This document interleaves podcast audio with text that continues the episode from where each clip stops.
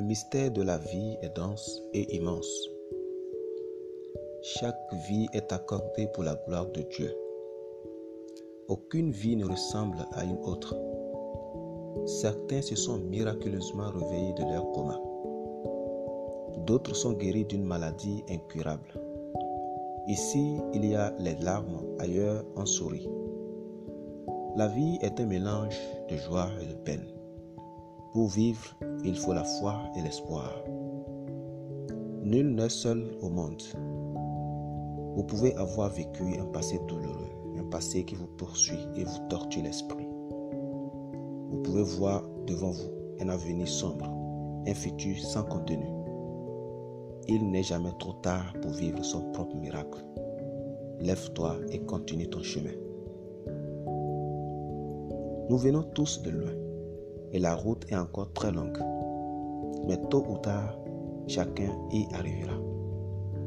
Face au rejet, à l'humiliation, à l'abandon et même à l'injustice, ne désespère pas. Ta vie ne se résume pas à ta situation actuelle. Certains sont partis tôt. D'autres ont reçu la grâce d'une vie longue et prospère. Nul ne connaît l'heure ni le moment. La mort est le prolongement de la vie. L'une va avec l'autre.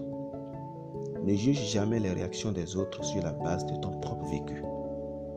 Certains vont mal, très mal, parce qu'ils ont vécu des choses innommables, des situations traumatisantes. Vouloir les culpabiliser ou montrer que ça ne peut pas nous arriver reflète parfois d'un manque de discernement et de sagesse. Les expériences de vie nous affectent de différentes manières et chacun a sa propre stratégie d'adaptation. Pour certains, il est facile de passer à autre chose après une expérience difficile, tandis que pour d'autres, ces mêmes expériences ont un impact durable sur leur bien-être et leur santé mentale.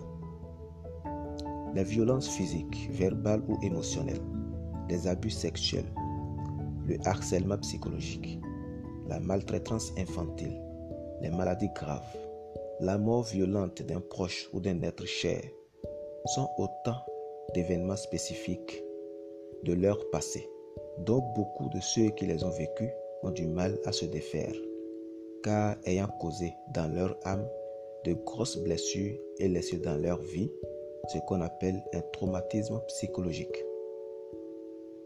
Soyez indulgents envers vous-même et les autres. Pratiquez la gratitude pour la vie reçue. Osez pardonner pour être fort. Aimez, aidez et vivez pour la gloire de Dieu. À bientôt pour un autre numéro sur éveil et guérison. Restez bénis.